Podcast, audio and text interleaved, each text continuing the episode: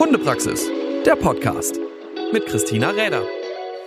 Ja, hallo und schön, dass ihr wieder dabei seid zu einer weiteren Folge vom Hundepraxis Podcast. Heute geht die Leitung ein bisschen weiter, denn heute sitzt mir mein Interviewpartner gegenüber aus der Schweiz. Und wie ich finde, ein sehr, sehr interessanter Gast, denn sie zählt definitiv nicht zu den Newbies in der Hundeszene oder zu denen, die gerade so dazugestoßen sind, denn sie ja, ist Mitbegründerin der Prägungsspieltage oder dieses Konzeptes des Modells. Ihr Mann hat diese Prägungsspieltage das erste Mal veröffentlicht. Das war schon im Jahre 1983. Und Solange wie Sie schon unterwegs sind, geben Sie Seminare, stellen Wissen zur Verfügung für uns interessierte Hundemenschen. Und auch zum Beispiel zum Thema Epigenetik gab es den ersten Vortrag schon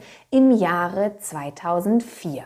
Gemeinsam mit Dr. Andrea Weid und Heinz Weid betreibt sie die Gesellschaft für angewandte Verhaltensforschung beim Hund. Und das findet ihr unter ja, kynologus.ch, die Kynologus AG. Und heute sitzt mir gegenüber Dina Berlowitz. Ich bin ganz erfreut, dass Sie heute Zeit gefunden haben, sich mit mir ein bisschen zu unterhalten. Vielen Dank. Ich bin auch sehr erfreut, dass ähm, es geklappt hat, dass wir Zeit gefunden haben füreinander und ja, ich spreche hier, wie Sie schon erwähnt haben, so für die Kynologos AG.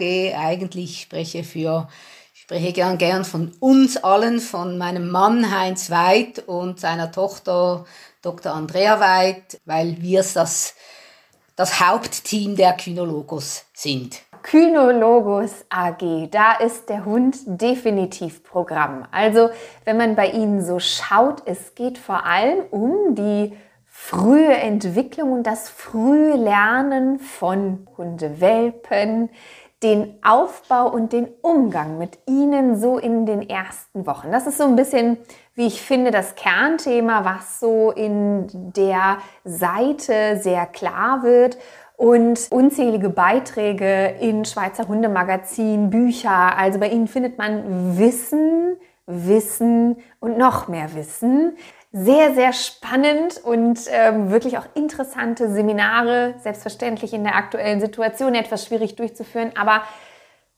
das ist wirklich eine Lebensaufgabe, wenn ich das so sehe bei Ihnen. Also so dem Hund verschrieben, das ist schon richtig so. Ja, das ist absolut, absolut so. Mein Mann hat das so nett formuliert, als er begonnen hat in der Jagd und als Hundehalter hat er gesehen, dass es da so viel im Argen liegt hat sich überlegt, er findet mal kurz raus, was denn so ein Hund braucht, damit er so wird, wie wir ihn uns wünschen. Hat er sich auf den Weg gemacht und er sagt, er ist jetzt noch auf dem Weg.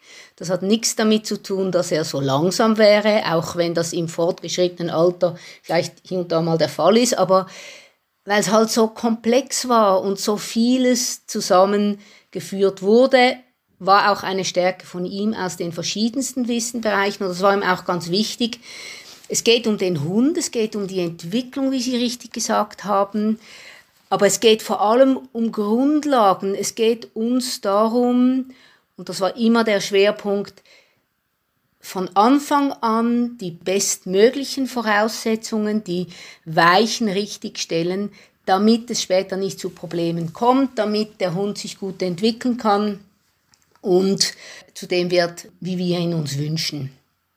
Das sind so die Grundlagen und es ist gar nicht so schwierig, wenn man sich die Zeit nimmt und das notwendige Grundwissen quasi erarbeitet. Wir haben jetzt so im praktischen Umgang wirklich mit den Welpen dazu auch unseren Leitfaden, was Welpen wirklich brauchen, verfasst, schon vor fast zehn Jahren, nicht ganz, äh, neun Jahren. Beipackzettel für Welpenerwerber, sagt dann mein Mann. Was ist wichtig? Und wenn die Startbedingungen stimmen, dann läuft vieles eben schon in die richtigen Bahnen. Diesen Leitfaden, den man ja unter anderem auch bei Ihnen downloaden kann, also es gibt so die Rubrik. Den kann man nicht downloaden. Den kann man aber kostenlos bei uns bestellen in ein oder zwei Exemplaren.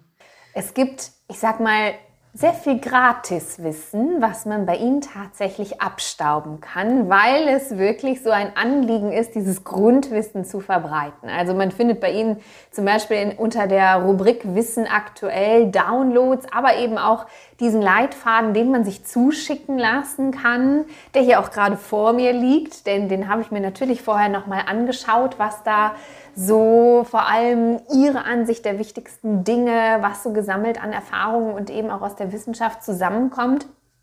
Und ein sehr, sehr wichtiges, hilfreiches Werk für äh, Hundebesitzer oder die es bald werden, wo man äh, sicherlich sehr versiertes an die Hand bekommt. Wenn man schon auf der Suche nach vernünftigen Leitfaden und interessantem Wissen ist, dann bitte hier einmal auf jeden Fall vorbeischauen.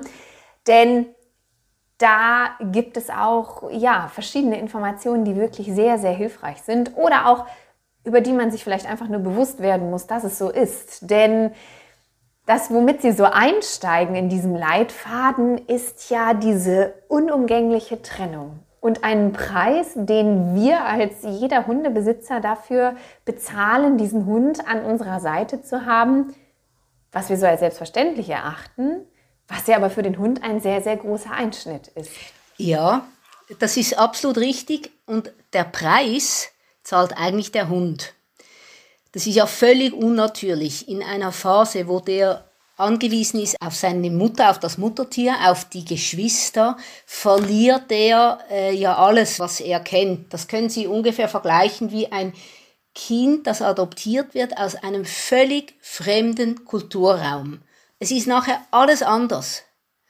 Und da ist es ganz, ganz wichtig, dass wir dem Welpen die Möglichkeit bieten, am Anfang, das ist das Wichtigste, das Grundlegendste, dass er schnell wieder Vertrauen findet in seine soziale Umwelt, in seinen Bindungspartner. Der erste Bindungspartner ist die Mutterhündin, dann kommt der Züchter, die Züchterin dazu und die Bindung geht vom jungen Lebewesen, also vom Welpen zum Menschen. Nicht der Mensch baut eine Bindung auf zum Hund, sondern der Mensch bietet dem Welpen die Grundlagen, die Voraussetzungen, damit der Welpe möglichst schnell wieder Urvertrauen findet, Bindung aufbauen kann. Denn ohne Urvertrauen, ohne diese Bindung ist jedes Erleben von Angst besetzt, weil ihm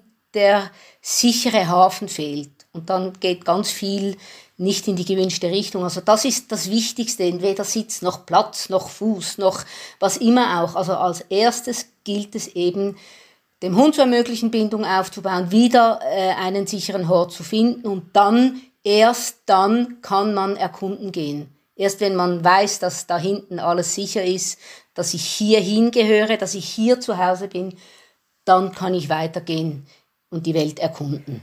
Ein Punkt, den ich maßgeblich finde für das, was danach so aus dem Hund tatsächlich wird. Und das ist für uns so normal.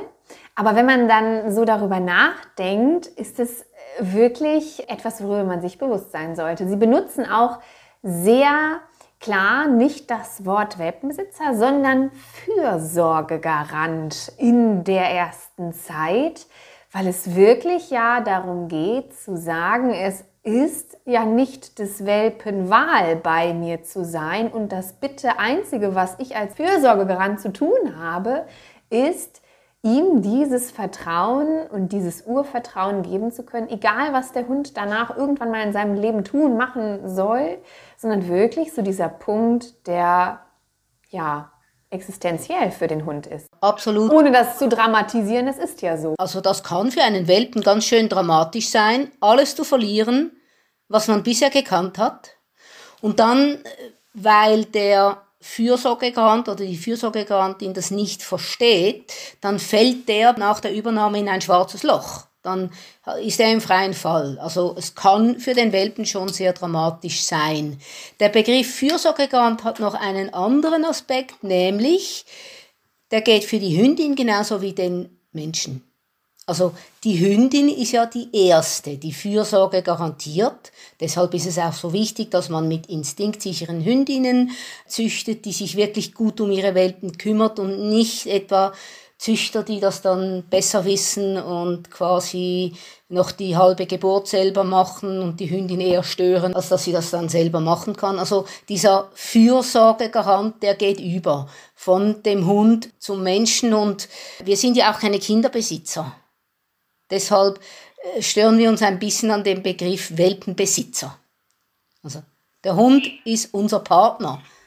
Das stimmt. Also es geht im Grunde so alles ich sag mal, egal in welche Sparte ein Hund gegeben wird, geht ja eigentlich, und das merkt man, wenn man so in der Arbeitswelt unterwegs ist, ja doch auch, oder Arbeitshundewelt unterwegs ist, es geht immer alles zurück auf dieses Thema der Bindung. Also ich glaube, wenn das zwischen einem Menschen und dem Hund, der ihm anvertraut wurde, stimmt, dann ist da viel möglich. Ist das so die grundsätzliche Notwendigkeit für ein gemeinsames, erfolgreiches, glückliches Leben mit dem Hund? Ab, absolut. Also da gibt es natürlich verschiedene Aspekte dazu. Man weiß aus der Bindungsforschung, aus der Humanbindungsforschung, Bindung ist die Grundlage für Erziehung. Und Bindung ist aber auch die Grundlage fürs Lernen. Und wir sprechen nicht von einer guten Bindung, wir sprechen von einer sicheren Bindung. Also es geht nicht darum, dass der Hund klebt. Es geht darum, dass der Hund sich sicher gebunden fühlt, damit er die Welt erobern kann, damit er neugierig sein kann, damit er auch weggehen kann, erkunden. Und ohne sichere Bindung ist Lernen ganz, ganz schwierig, weil dieses Gefühl der Sicherheit, dieses Vertrauen, das ermöglicht dem Welpen überhaupt oder dem jungen Lebewesen, wie bei den Kindern auch, überhaupt neugierig zu werden und dadurch zu lernen. Ich mache immer so ein bisschen gerne den Vergleich, wir kennen das von den nordischen Ländern, wo die Kinder bei PISA relativ gut abschneiden oder besser als vielen unseren Bereichen. Dort ist vielfach der Lehrer eben nicht die Autoritätsperson wie bei uns, der Herr Lehrer oder so. Ändert sich vielleicht langsam hier auch, aber die Lehrer sind auch vor allem Kumpels und das ist einfach eine bessere Grundlage fürs Lernen.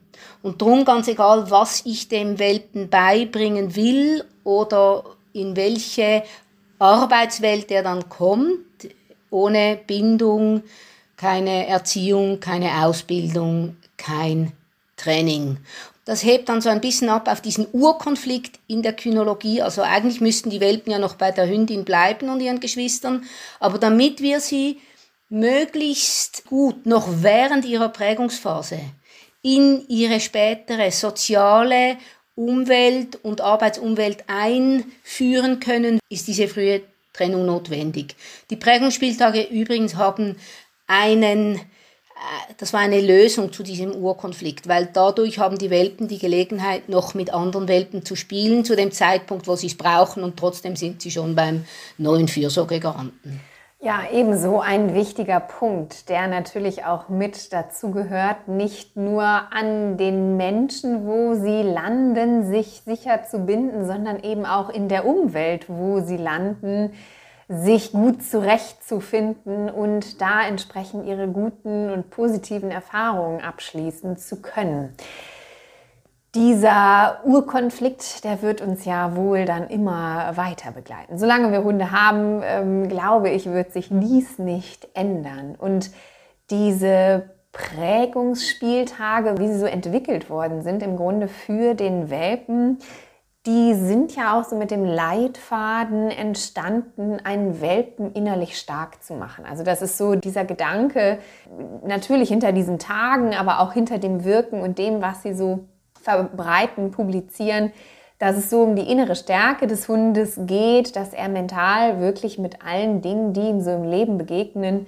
gut sich auseinandersetzen kann. Und da haben sie tatsächlich auch eine Unterscheidung gemacht. Also zum einen geht es um, ich sage jetzt mal, Familienbegleithunde, aber auch Hunde mit besonderen Ansprüchen in Anführungszeichen, die vielleicht auch anderen Belastungen ausgesetzt sein werden, sprich die im Dienst bei der Polizei, im Rettungshundedienst oder oder oder stehen, die natürlich noch mal ein anderes Nervenkostüm meist beweisen müssen, äh, je nachdem, wenn es wirklich um Ernstfall und so weiter geht. Sind das große Unterschiede oder lässt sich das wirklich eigentlich immer auf ein ähnliches Ding zurückbringen? Es ist ähm, schön ausgedrückt, wie Sie sagen, es gibt natürlich ganz viel anspruchsvolle Arbeiten vom Hund. Wir haben sehr viel mit blinden Führhunden zusammengearbeitet oder für blinden Führhundschulen. Man kann natürlich auch durchaus argumentieren, dass in unserer heutigen Umwelt, in unserer heutigen Zivilisation auch der Familienhund schon ein ganz starkes Nervenkostüm braucht. Wie stark dieses eben ist, hängt sehr davon ab, wie gut die Brutpflege, also die Umsorgung durch die Mutterhündin war und der Umgang des Fürsorgerrands mit dem Welpen kurz nach der Übernahme, so bis über die Pubertät hinaus. Weil in der Zeit wird die Belastungs- und Bewältigungsfähigkeit, die Stressbelastungsgrenze bei den Welpen quasi eingestellt. Also Welpen, die Fürsorge erfahren, die von ihrer Mutterhündin umsorgt werden, gepflegt, geleckt. Welpen, die von ihrem Fürsorgegaranten die notwendige Zuwendung erhalten. Und da spreche ich nicht von Totstreicheln, sondern die Bedürfnisse erfüllen, die ein Jungtier hat. Die werden stressresistenter. Das ist Epigenetik. Durch diese Prozesse werden erst diese Gene aktiviert, die an der Stressbewältigung beteiligt sind. Und wenn das richtig gemacht wird, dann ist die Ausbildungsrichtung, die ist völlig offen. Er ist dann in der Lage, mit Stress umzugehen.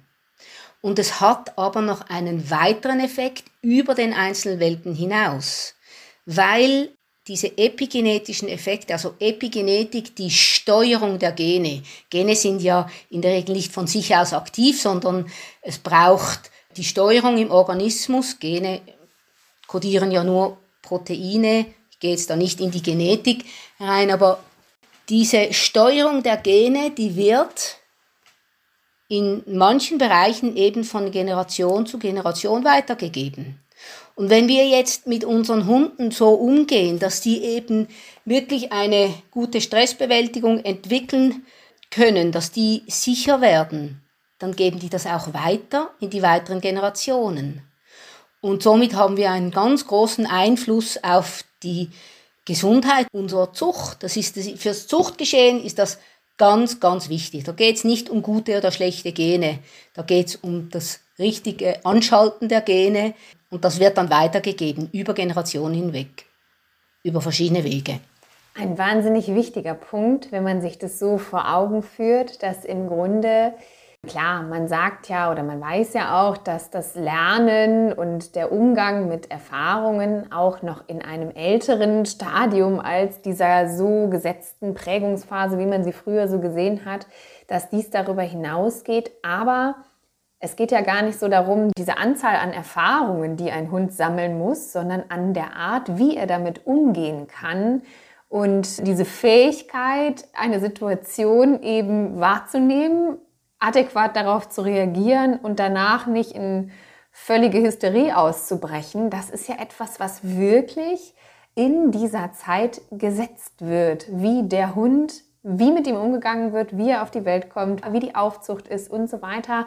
Und natürlich können wir für Hunde, die das so nicht erlebt haben, viel tun, aber diese grundsätzliche Fähigkeit, die ist ja dann da oder eben nicht und macht das Hundeleben leichter und entspannter oder eben nicht. Ja, aber die ist nicht einfach da, diese Fähigkeit, sondern die muss sich entwickeln. Die muss sich im frühen Welpenalter entwickeln, dann anhand der Erfahrungen, die gemacht werden.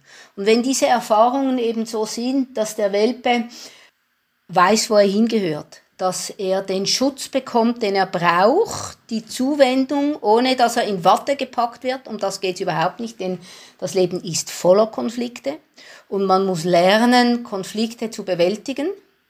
Also wenn das der Welpe lernt, der frühen Zeit, dann kann er darauf aufbauen. Also es ist nicht einfach da, sondern das muss aufgebaut werden, aktiv durch die Hündin, durch den Züchter, durch die Fürsorgegarantin. Ja, so diese Rolle, die dieser ersten Lebensphase zukommt, der sollte man versuchen, wirklich einen großen Raum zu geben und sich auch dessen bewusst sein. Also da geht immer wieder die Richtung in die Züchter, eben auch wirklich da drauf Wert zu legen, darauf zu achten und nicht erst ähm, bei der Welpenaufzucht geht's los, sondern eben schon davor. Das ist ja immer so der Punkt, den wir nicht vergessen, aber der vielen gar nicht so bewusst ist, wie sehr sich das auf Welpen und ihre weitere Entwicklung im Hundeleben eben auswirkt. Diese Art und Weise, das so zu sehen, das ist natürlich immer auch bei ihnen so dieser völlige Inbegriff, ich sag mal auch der Praxis. Also da ist ja wirklich mittlerweile jahrelang Erfahrung in dieser Art der Durchführung von diesen Prägungsspieltagen, aber auch in der ganzen Forschung rund um dieses Thema gegeben und sicherlich viele Aspekte, die man so unbedingt hat. Gibt es so etwas, was Sie sagen, das ist so das Aller, Allerwichtigste. Was sollte ich, wenn ich mir jetzt einen Welpen hole, egal wie jetzt das vielleicht so beim Züchter war, optimalerweise halt äh, unter super Bedingungen. Aber worauf sollte ich wirklich achten als Neuhundebesitzer oder Fürsorgegarant? Was muss ich tun? Worauf muss ich wirklich achten? Was ist wirklich wichtig in den ersten Tagen? Also den Leitfaden haben Sie vorher schon gelesen, das ist klar, damit ich weiß, auf was ich achten muss. So, und dann geht es mal eben in den ersten, wie wir sagen, drei Tage aktive Eingewöhnungszeit mit dem Welpen. Da gibt es also einen Fürsorgegaranten. Der Welpe kann am leichtesten Wiederbindung aufbauen, wenn er eine Person hat, die für ihn zuständig ist. Das heißt nicht, dass die anderen Familienmitglieder ausziehen müssen, aber die halten sich zurück. So, und diese eine Person, die kümmert sich also um den Welpen, die macht alles mit ihm, die spielt mit ihm, die füttert ihn, die schmust mit ihm und beschäftigt ihn, macht spannende Dinge, lässt den Welpen aber auch seine Zeit, um wieder zur Ruhe zu kommen. Das ist auch ganz wichtig. Also nicht über Aktivität, so dass der Welpe gar nicht zur Ruhe kommt. Also wirklich für ihn da sein, ich sage jetzt mal fast 24 Stunden oder ja, 24 Stunden. Und wenn diese erste Eingewöhnungsphase durch ist und man schon merkt, ah, der Welpe, der tappelt mir schon schön hinterher in der Wohnung, der weiß, ich bin für ihn da, dann gilt es auch in die Prägungsspieltage zu gehen. Oft heißen die Welpen Spielgruppen, Spielgruppen, was immer auch. Und da ist es natürlich wichtig, dass man sich vorher schon nach einer Spielgruppe umgeschaut hat, in der die Qualität auch entsprechend ist. Wir haben auch Hinweise auf unserer Homepage da unter dieser Rubrik Wissen aktuell, Qualitätsmerkmale von Prägungsspieltagen, auf was da alles zu achten ist. Wenn diese Phase zu lange dauert, bis der Welpe wieder mit Gleichaltrigen spielen kann, kann es durchaus sein, dass er Angst bekommt vor anderen Hunden. Weil er das quasi wie ganz schnell eben dann vergisst, ganz abgesehen davon, dass der Welpe ja bis dahin eigentlich nur Hunde gesehen hat, die so ausschauen wie er oder das weiß er nicht, aber seine Geschwister. Und wenn dann plötzlich vor einem Schäferhund vielleicht ein Pudel auftaucht oder so ein Dalmatiner, weiß mit schwarzen Punkten, dann weiß der gar nicht, dass das ein Hund ist. Und das lernt aber ganz schnell in den Prägungsspieltagen wieder. Etwas sich vornehmen heißt eben auch, sich vorab zu informieren und davor auch wirklich so sich dessen bewusst zu sein, welche Aufgabe man sich ins Haus holt. Es ist immer so, dass die Zeit fast rennt, wenn man so über ein spannendes Thema spricht. Und da könnten wir, glaube ich, noch ganz, ganz lange drüber sprechen. Ja, ich kann euch nur ermuntern, natürlich zum einen auf der Seite vorbeizuschauen, vor allem dann, wenn es um das Thema Welpen, Welpenanschaffung bei euch geht, findet ihr dort auf jeden Fall gute Infos. Oder auch natürlich für Züchter, die zum Beispiel diesen Leitfaden vielleicht sich bestenfalls mitbestellen sollten, um den auch an ihre Welpenleute vorher auszugeben oder, oder, oder, weil da so die aller, aller wichtigsten Punkte drin sind, auf die der Welpenbesitzer achten soll. Und das nochmal von anderer Hand zu lesen, anstelle nur vom Züchter zu hören, hilft ja manchmal auch, dann wirklich durchzukommen. Wir sind schon, oder nein, wir sind eigentlich am Ende. Und es gibt aber so zwei Fragen, die ich immer ganz gerne meinen Interviewpartnern noch zum Ende hin stelle. Denn wer sich so intensiv mit Hunden beschäftigt, der hat ja irgendwo immer einen Hund in seinem Leben gehabt, der so der Startschuss war für ich möchte mich intensiver mit Hunden beschäftigen. Gibt es da so einen Hund, der so die Initialzündung war, sich so zu interessieren? Äh, gab es da auch die Frühprägung auf den Hund in klassischen Kindertagen oder gab es später einen Hund, der so, ja, der die Initialzündung war? Ja, die Frühprägung hätte ich gerne gehabt, die gab es nicht. Hätte, hätte als Kind gerne einen Hund gehabt, das ähm, gab es aber bei uns nicht. Ich habe aber 1985 bin ich aus Amerika zurückgekommen in die Schweiz mit einem Welpen in Gepäck, den Mohawk, den hat man mir geschenkt und den Welpen habe ich übernommen, wie man es nicht machen sollte. Sage ich hier ganz offen und ehrlich. Ich habe zwar aus bekannten Kreisen Hunde gekannt und so, aber wirklich gewusst, was ein Hund braucht, habe ich nicht. Ich hatte damals alleine gelebt in einem äh, kleinen Van Deshalb war die Bindung von Mohawk zu mir hervorragend, war wirklich gut, sicher. Wir zwei haben zusammengehört, aber der Kontakt mit anderen Hunden ist halt etwas zu kurz gekommen und das war dann eine Herausforderung hier in der Zivilisation. Das hat mich dann auf den Weg gebracht, mich da genauer damit zu beschäftigen. Das ist ja meistens so, dass irgendwie ein sehr ja, ich will gar nicht sagen problematischer Hund, aber ein Hund mit Ecken und Kanten einen dazu führt, sich näher mit dem Thema zu beschäftigen. Ja. Und wer ist aktuell vierbeinig an Ihrer Seite? Also aktuell ist das der Joe. Das ist ein Koika, ist bald sieben Jahre alt. Der hat auch die Eigenheit, dass er äh, dazu tendiert, jedes Wort zu verstehen, was wir sprechen, weil er halt einfach genau weiß, was geht und genau reagiert. Und natürlich sind es nicht nur die Worte, sondern ganz viele kleine Aufmerksamkeiten. Der Joe hatte das Pech, dass er, ich hatte einen schweren Unfall, da war er mit dabei. Das hat ihn sehr, sehr belastet, weil ich dann auch mehr als zwei Monate nicht mehr vorhanden war für ihn als Fürsorgegarantin.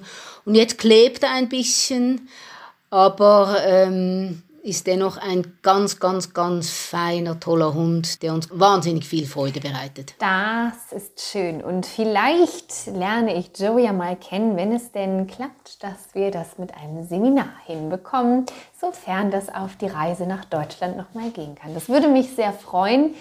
Ja, und euch kann ich jetzt nur noch mal ein letztes Mal natürlich dazu ermuntern, diese Seite zu besuchen, da nach Infos zu suchen. Die bekommt ihr sicherlich, wenn es um das Thema Welpen, die ja, innere Stärke des Welpen geht, wie man sich dort am besten verhält und welche Voraussetzungen man gut und gerne schaffen sollte. Da gibt es viele Hinweise.